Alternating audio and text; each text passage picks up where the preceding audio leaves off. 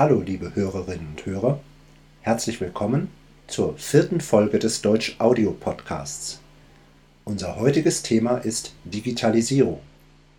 Zuerst werden wir uns ein paar Wörter zum Thema Digitalisierung anschauen. Dann sprechen wir über die verschiedenen Bereiche der Digitalisierung. Dann wird es um die digitale Revolution gehen. Wir werden danach über Vor- und Nachteile der Digitalisierung sprechen. Und zum Schluss kommen wir wie immer zum sprachlichen Teil, in dem wir uns ein paar Regeln zur Sprache anschauen.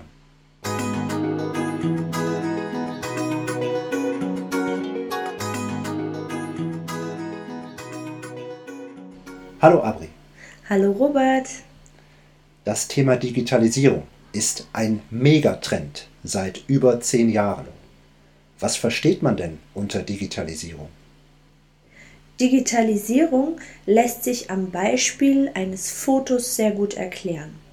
Ich kann ein Foto schießen, ich kann das Foto ausdrucken und es dann quasi in Papierform an die Wand bringen. Ich kann ein Foto aber auch auf dem Handy oder auf dem Computer anschauen und es dort hinterlegen. Hm? Das bedeutet, wenn wir das Foto ausdrucken und an die Wand hängen, dann haben wir die analoge Form. Dann liegt uns das Foto analog vor. Analog ist das Gegenteil von digital. Analog bedeutet, dass es physisch vorliegt, also dass man es anfassen kann. Ein digitales Foto kann ich nicht anfassen, denn ein digitales Foto sind Daten in einem Gerät wie zum Beispiel einem Computer, einer Kamera oder einem Handy. Wenn ich ein analoges Bild habe, ich kann also ein Foto mit dem Smartphone machen und es dann ausdrucken, damit ich es physisch vorliegen habe, damit ich es anfassen kann, damit ich es in die Hand nehmen kann, dann ist es analog. Aber es gibt ja auch den anderen Weg, die andere Richtung, dass ich ein analoges Bild habe und ich möchte dieses Bild digitalisieren. Da haben wir ein neues Wort, das ist das Verb digitalisieren. Das heißt, ich habe etwas im analogen Format und möchte dieses Foto digital haben. Zum Beispiel kann ich es scannen, ich kann es einscannen. Oder ich kann es auch einfach mit dem Smartphone fotografieren. Dann liegt es mir digital vor. Inzwischen kann man Bücher in digitaler Form lesen, man kann einen Kalender in digitaler Form führen, man kann auch Lehrbücher einscannen und auch auf dem PC bearbeiten. Also mittlerweile ist schon sehr viel digital möglich. Ja. Und um etwas digital zu speichern, brauche ich einen Datenträger. Also ich kann auch sagen ein Speichermedium. Das ist zum Beispiel ein USB-Stick, eine SD-Karte oder eine Festplatte. Auf diesen Datenträgern speichere ich die digitalen Daten. Und wie wir schon gesagt haben, die Digitalisierung ist ein Trend. Also viele Bereiche unseres Lebens werden schon digital transformiert, werden ins Digitale übertragen. Abri hat das gerade gesagt, Beispiel Kalender. Früher hat man einen Kalender in Papierform geführt. Heute haben die meisten Leute einen Kalender auf dem Smartphone oder auf dem Computer. Jetzt habe ich eine Frage an dich, Robert. Nutzt du einen digitalen Kalender oder immer noch einen analogen und schreibst deine Termine in den Kalender rein? Ich nutze einen digitalen Kalender tatsächlich. Ich nutze beides. Also für die Arbeit nutze ich einen digitalen Kalender. Das Schöne ist, dass man auch immer wieder an Termine erinnert wird. Aber ich habe gerne auch etwas zum Anfassen. Ich nehme gerne meinen Kalender in die Hand, schlage ihn auf und lese meine Notizen durch oder hinterlege dort ja, Termine, wichtige Passwörter manchmal auch, was natürlich nicht immer gut ist, aber ja, das mache ich tatsächlich noch. Jetzt wissen wir, wo wir deine Passwörter suchen müssen. Ich habe sie in meinem Tresor eingeschlossen. Oh, okay. ja. Aber ich kann sehr gut nachvollziehen, dass man sich nicht nur auf digitale Daten verlassen möchte, sondern dass ein Kalender auch etwas Persönliches ist und man das auch vielleicht anfassen möchte, vielleicht mit bunten Stiften etwas eintragen möchte, vielleicht ein Bildchen einkleben möchte. Das kann ich sehr gut verstehen. Aber ich habe den pragmatischen Ansatz, ich möchte, dass der Kalender auf allen Geräten verfügbar ist. Ich möchte, dass eine Änderung, die ich auf dem Computer eintrage, auch auf meinem Smartphone erscheint. Und deswegen nutze ich eigentlich fast nur noch einen digitalen Kalender. Was hältst du denn von digitalen Büchern? Also, ich glaube, dass ich sehr, sehr lange gegen digitale Bücher war. Ich bin ein großer Bücherfreund. Ich liebe Bücher. Ich habe auch viele Bücher zu Hause. Und ich mag es einfach, ein schönes Bücherregal zu haben. Ich finde, das ist sehr gemütlich, das ist sehr angenehm. Und ich mag es auch, zum Bücherregal zu gehen und ein Buch rauszunehmen und aufzuschlagen. Ich mag den Geruch, ich mag das Gefühl und ich mag es auch, mich in den Sessel zu setzen und ein Buch zu lesen. Ich habe vor zwei Jahren einen E-Reader zu Weihnachten geschenkt bekommen, also einen E-Book-Reader. Und natürlich habe ich mich irgendwie gefreut, aber andererseits lag dieser E-Book-Reader dann ein halbes Jahr lang verpackt in, in meinem Zimmer und ich habe ihn eigentlich nicht genutzt. Und irgendwann habe ich ihn dann aufgemacht oder ausgepackt und habe angefangen, ihn zu nutzen. Und was mir sofort aufgefallen ist, ist natürlich der Vorteil, dass man alle Bücher dabei haben kann. Also man hat immer seine ganzen Bücher dabei. Man muss also keine Auswahl treffen, welches Buch man mitnehmen möchte, sondern alle Bücher sind da. Und für mich ein großer Vorteil, dieser E-Book-Reader ist beleuchtet. Das heißt, dass man sehr gut lesen kann. Ihr kennt das bestimmt, dass man im Bett liegt und lesen möchte und dann ist das Licht nicht hell genug oder es gibt gar kein Licht. Oder man sitzt im Zug und irgendwie blendet das Licht und der E-Book-Reader ist beleuchtet. Also es gibt Vorteile. Trotzdem bin ich immer noch ein großer Freund von gedruckten Büchern. Ich stimme dir voll und ganz zu. Ich habe ein ähnliches Erlebnis oder eine ähnliche Erfahrung mit einem Fotokalender oder mit einem Fotorahmen, besser gesagt. Aha. In diesen Fotorahmen kann man seine Bilder digital hinterlegen und dann werden sie nacheinander abgespielt und Aha, mit verschiedenen Effekten. Das habe ich einmal gemacht, aber nie wieder. Aber ich habe ganz viele Bilderrahmen in meiner Wohnung hängen mit verschiedenen Bildern, weil mir das doch noch besser gefällt als die digitale Version. Interessant, das ist also ein, ein kleiner Monitor, ein kleiner Bildschirm. Genau. Ähm, als Bilderrahmen. Richtig, ja. Und wie bei einem Bildschirmschoner werden verschiedene Bilder hintereinander gezeigt, ja? Genau. Manche werden auch in Form einer Collage gezeigt. Dann Aha. passieren verschiedene Effekte dazwischen. Eins kommt quasi angerollt, das andere kommt äh, in spiralförmig. Und äh, ja, also ich finde, ich fand es am Anfang ganz spannend und irgendwie interessant. Aber langfristig gefallen mir die Bilder an der Wand doch besser. Ja, das kann ich verstehen. Aber ich finde das interessant. Ich habe das noch nie gehört, ehrlich gesagt, dass es diese digitalen Bilderrahmen gibt. Oh, den habe ich schon vor vielen Jahren geschenkt bekommen und der liegt irgendwo in einer Schublade. Ah, ja. Es gibt noch weitere Bereiche. Es gibt natürlich auch Tonaufnahmen, Audio. Ihr hört jetzt gerade den Podcast und wahrscheinlich, oder ich bin mir sogar ganz sicher, dass ihr ihn nicht von einer Kassette hört, oder von einer Schallplatte oder von einer CD, sondern ihr hört ihn wahrscheinlich irgendwo auf Apple Podcast, Spotify, auf der Webseite und das ist digital. Ihr hört uns also digital. Viele Unterlagen und Akten kann man auch digital hinterlegen. Ich finde, das hat tatsächlich viele Vorteile, aber zu den Vorteilen kommen wir später weil man natürlich auch viel Papier spart und so weiter. Ja, ich denke, dass das digitale Büro wirklich ein Fortschritt ist. Digitalisierung ist nicht immer ein Fortschritt, aber ich denke, im digitalen Büro ist es ein großer Fortschritt, dass man zum großen Teil auf Papier verzichten kann. Es gibt natürlich auch Digitalisierung von archäologischen Objekten, also von Museumsobjekten. Es gibt Digitalisierung im Gesundheitswesen, zum Beispiel die digitale Patientenakte.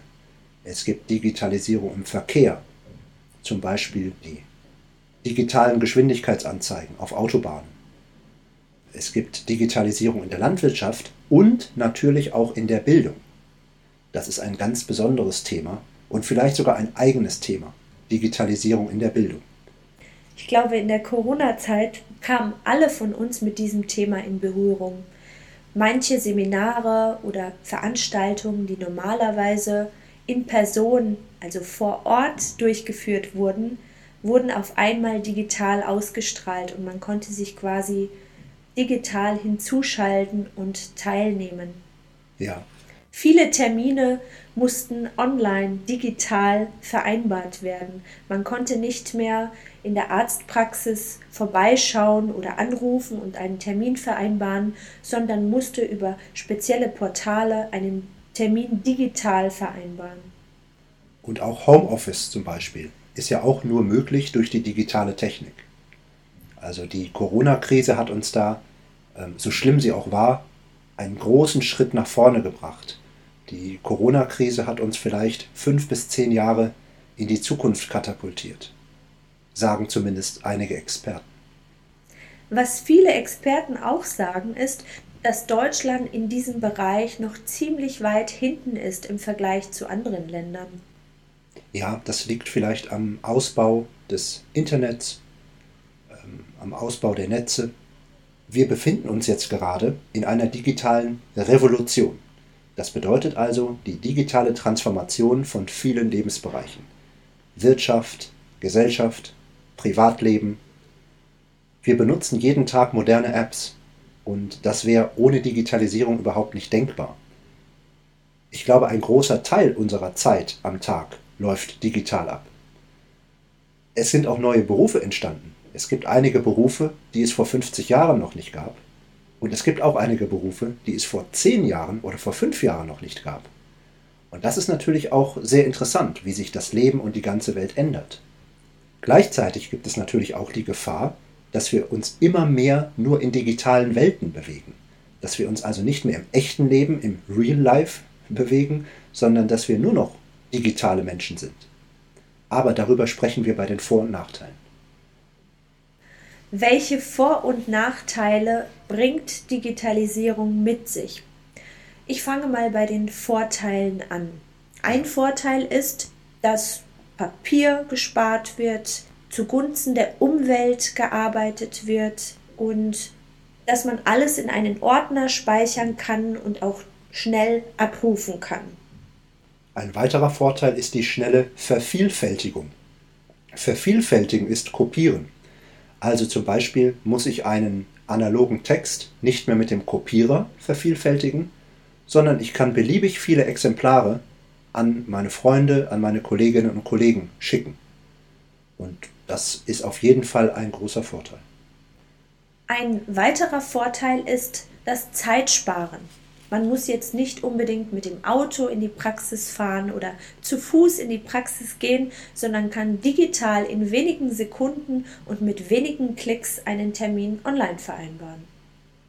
Da möchte ich anknüpfen, denn ich sehe das auch gleichzeitig als Nachteil. Nicht unbedingt, dass man online einen Termin vereinbaren kann, das finde ich gut, aber man kann ja auch zum Beispiel eine Online-Sprechstunde machen, dass also der Arzt einen online betreuen kann.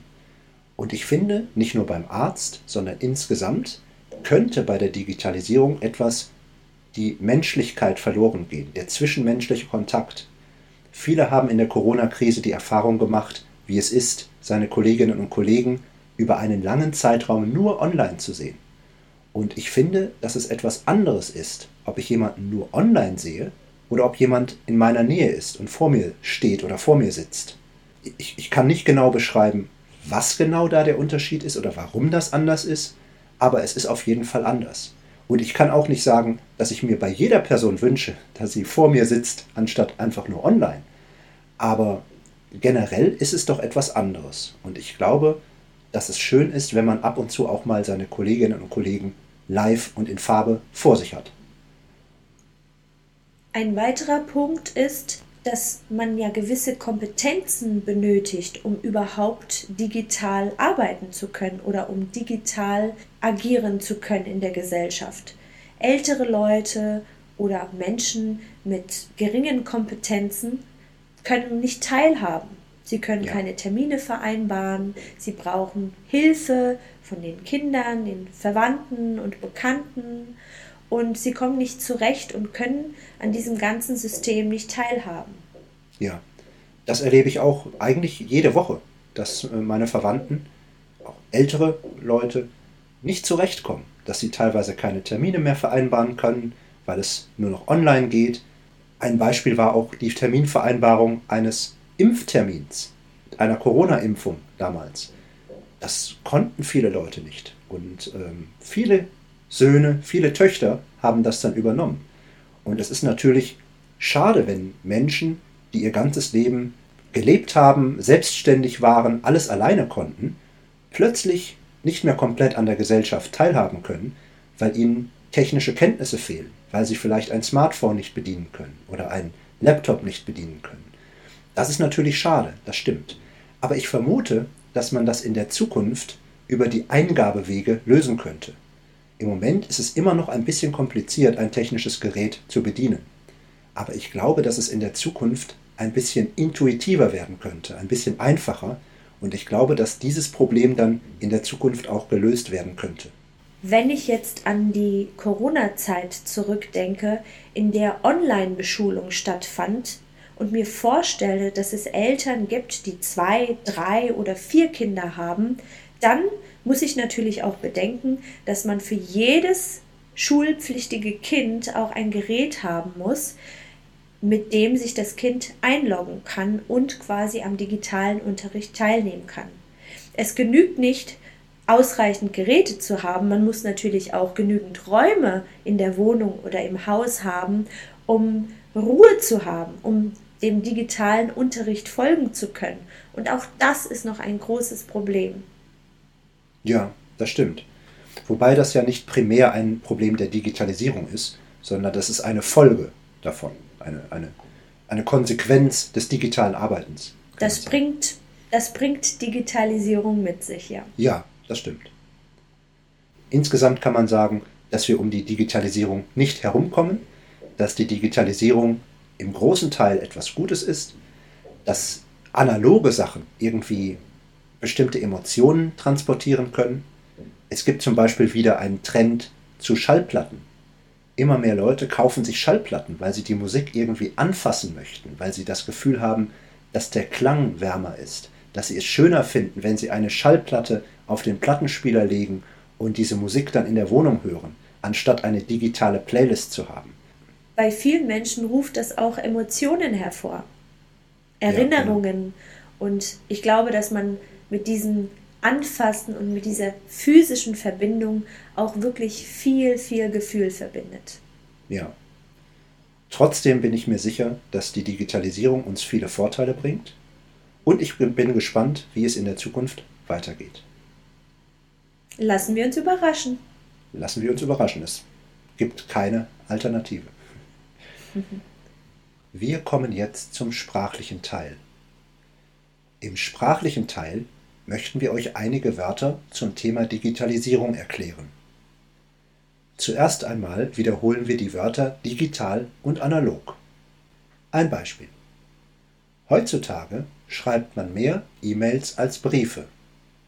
Briefe sind analog, E-Mails sind digital. Briefe werden auf Papier geschrieben, E-Mails werden digital, am Computer oder am Smartphone geschrieben. Das Speichermedium. Was ist ein Speichermedium? Es gibt digitale und analoge. Ein digitales Speichermedium ist ein Datenträger, zum Beispiel ein USB-Stick oder eine externe Festplatte, die ich mit meinem Computer verbinden kann und auf die ich Daten legen kann. Ein analoges Speichermedium kann ein Regal sein, eine große Tasche, vielleicht auch sogar ein großer Raum, in dem viel archiviert ist, in dem viele Unterlagen liegen. Ich kann etwas online stellen. Zum Beispiel das Arbeitsbuch unseres Podcasts kann ich online stellen. Ich kann auch sagen, etwas hochladen. Zum Beispiel Wir laden jede Woche ein neues Arbeitsbuch hoch. Ich kann auch etwas herunterladen. Herunterladen ist das Gegenteil von hochladen. Die Abonnentinnen und Abonnenten können das Arbeitsbuch herunterladen. Neudeutsch kann man auch sagen downloaden. Die Abonnentinnen und Abonnenten können das Arbeitsbuch downloaden. Der virtuelle Speicher. Die Cloud ist ein virtueller Speicher. Du musst dir das so vorstellen. Eine Wolke, die physisch eigentlich nicht existiert und in die ich etwas stellen kann. Wir stellen die Materialien zum Podcast in die Cloud. Das letzte Wort ist das Online-Seminar. Ein Online-Seminar ist ein Seminar, das online stattfindet. Zum Beispiel mit einer Konferenzsoftware. Zum Beispiel, jede Woche veranstalten wir ein Online-Seminar zur aktuellen Podcast-Folge. Zu einem Online-Seminar kann man auch Webinar sagen. Liebe Hörerinnen und Hörer, das war's. Ich hoffe, es hat euch gefallen. Wenn ihr möchtet, könnt ihr auf unsere Webseite deutschaudio.com gehen. Es gibt verschiedene Möglichkeiten, den Podcast zu abonnieren. Wir freuen uns über jede Unterstützung. Schaut mal vorbei. deutschaudio.com. Wir wünschen euch eine wunderbare Woche. Macht's gut. Bis bald. Tschüss. Tschüss.